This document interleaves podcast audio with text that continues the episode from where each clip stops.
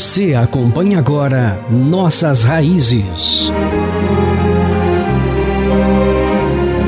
Partes de diversas mensagens pregadas pelo pastor Valmor Leonel Batista.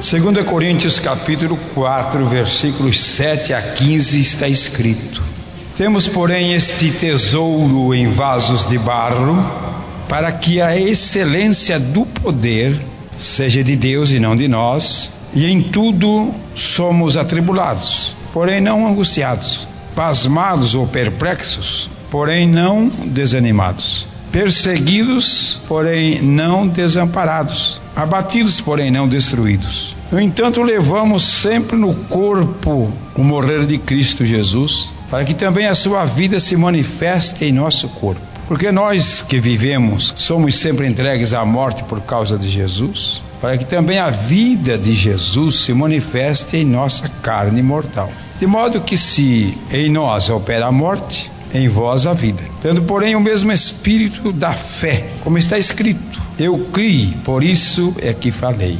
Também nós cremos, por isso também falamos. E sabemos que aquele que ressuscitou o Senhor Jesus também nos ressuscitará com Jesus e nos apresentará convosco. Que todas as coisas existem por amor de vós, para que a graça multiplicando-se torne abundante as ações de graças por meio de muitos, para a glória de Deus. Amém. Palavras do Paulo, lindas, falando sobre o poder que emana dos céus e nós sabemos isto. Mas muitas vezes estamos a nos perguntar, e quando acontecem algumas coisas assim, dentro do campo espiritual, e sentimos uma, um certo investimento do Espírito de Deus, e a gente fica pensando: não, mas eu realmente tenho, sou. E isto aí é sempre um caminho falso, um terreno movediço, que nunca corresponderá a excelência da atuação de Deus pelo Espírito Santo na vida de qualquer um cristão aqui. Na realidade, nós somos levados a olhar para as pessoas e dar a nossa apreciação de valor.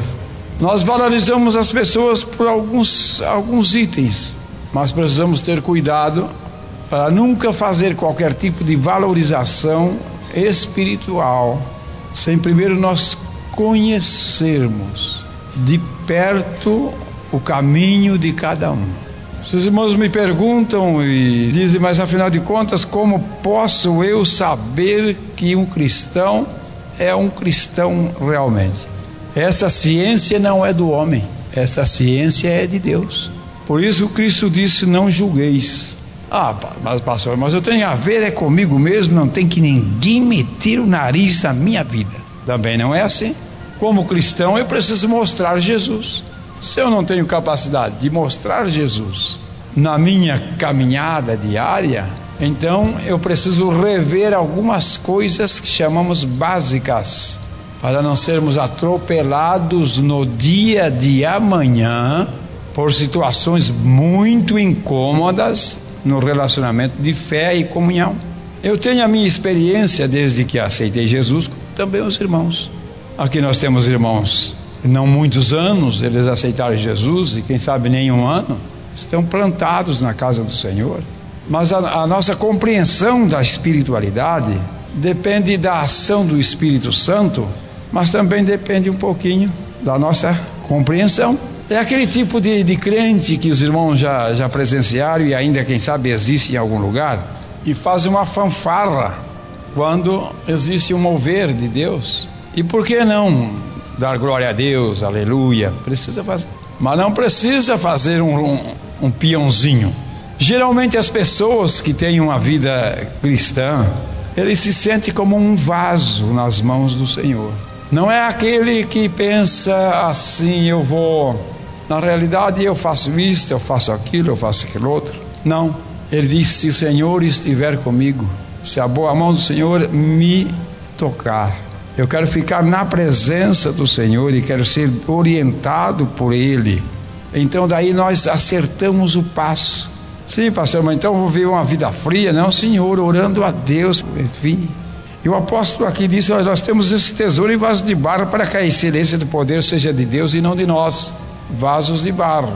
E aqui eu deixo esta palavra. Quando nós estamos no mundo, ou quando estávamos, aliás, no mundo, no sentido do pecado, sem conhecer Jesus, nós tínhamos um, um outro critério. Alguns de nós éramos os tais não aceitávamos opinião de ninguém. Essa é uma realidade. Mas depois que abraçamos Jesus como Salvador, daí mudou a coisa. É só Jesus. Como é que é Jesus? Qual é o teu pensamento a respeito desse é, Jesus? Se ele quiser, se ele puder, se ele assim determinar. Eu tenho pensado que nós nunca deveríamos sair de casa. Vamos admitir que tem dois ou três ou quatro ou cinco componentes do lar e um deles vai fazer uma viagem, vai fazer, vai para o serviço. Nós nunca deveríamos sair de casa sem que primeiro se reunisse e orasse ao Senhor. Senhor, a tua vontade. Senhor, a tua proteção. Senhor, eu quero ser bem-sucedido. Eu quero ser um vaso que sou frágil. Eu não tenho de maneira nenhuma capacidade, é um vaso de barro, mas eu quero ser uma bênção nas tuas mãos. Se este temor envolver nossa vida diária e nós procedermos exatamente assim, sabe o que, é que acontece? As coisas melhorarão sensivelmente. Mas quando eu e você saímos de casa e até nos esquecemos de dizer: Jesus, eu estou indo e eu sei que tu estás comigo e eu quero que tu estejas me dirigindo. Nos esquecemos. Quando nós fizemos isto, corremos um perigo tremendo. Quantos acidentes, hoje estava me dizendo o pastor que veio me visitar, falando de um fato que até a gente fica assim, de um acidente há, quem sabe, uns 15 anos atrás, de um irmão quase que amputou a perna ao usar uma máquina para fazer trabalho. Eu estava pensando, mas será que este irmão ao tomar aquela máquina, tinha dito: Senhor, eu vou pegar essa máquina para fazer esse servicinho, me guarda. Não esteja a tua mão ausente da minha vida. É uma pitadinha doutrinária que eu estou falando aqui para todos nós, no sentido de prosseguirmos, estamos prosseguindo valentemente e precisamos ter a nossa vida na vontade do Senhor.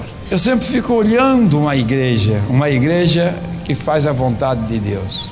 E a igreja que faz a vontade de Deus é a igreja de Cristo. Somos nós que servimos ao Senhor, mas os irmãos também precisam ter uma advertência, uma admoestação, uma orientação, às vezes em pinceladas, mas importante para que a vida, a nossa vida cristã, ela não seja aquela desordenada no dia a dia. Mais ou menos igual aquela casa. A nossa vida cristã não pode ser aquela casa em que a vassoura está lá no canto e que a outra coisa está lá jogada no meio do assoalho, quer dizer, uma casa relativamente bagunçada.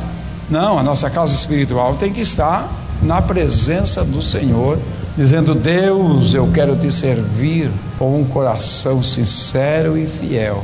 E quero sempre ter na minha mente como testeira que nada posso se tu não fizeres, aleluia, exercer a tua vontade na minha vida. Por isso, Paulo aqui falou: em tudo somos atribulados, mas não angustiados. Ficamos até de boca aberta, perplexos, mas não ficamos desanimados, até perseguidos. No entanto, não somos desamparados. Vocês se recordam? Eu só vou citar o texto deste versículo: perseguidos, mas não desamparados. O que significa?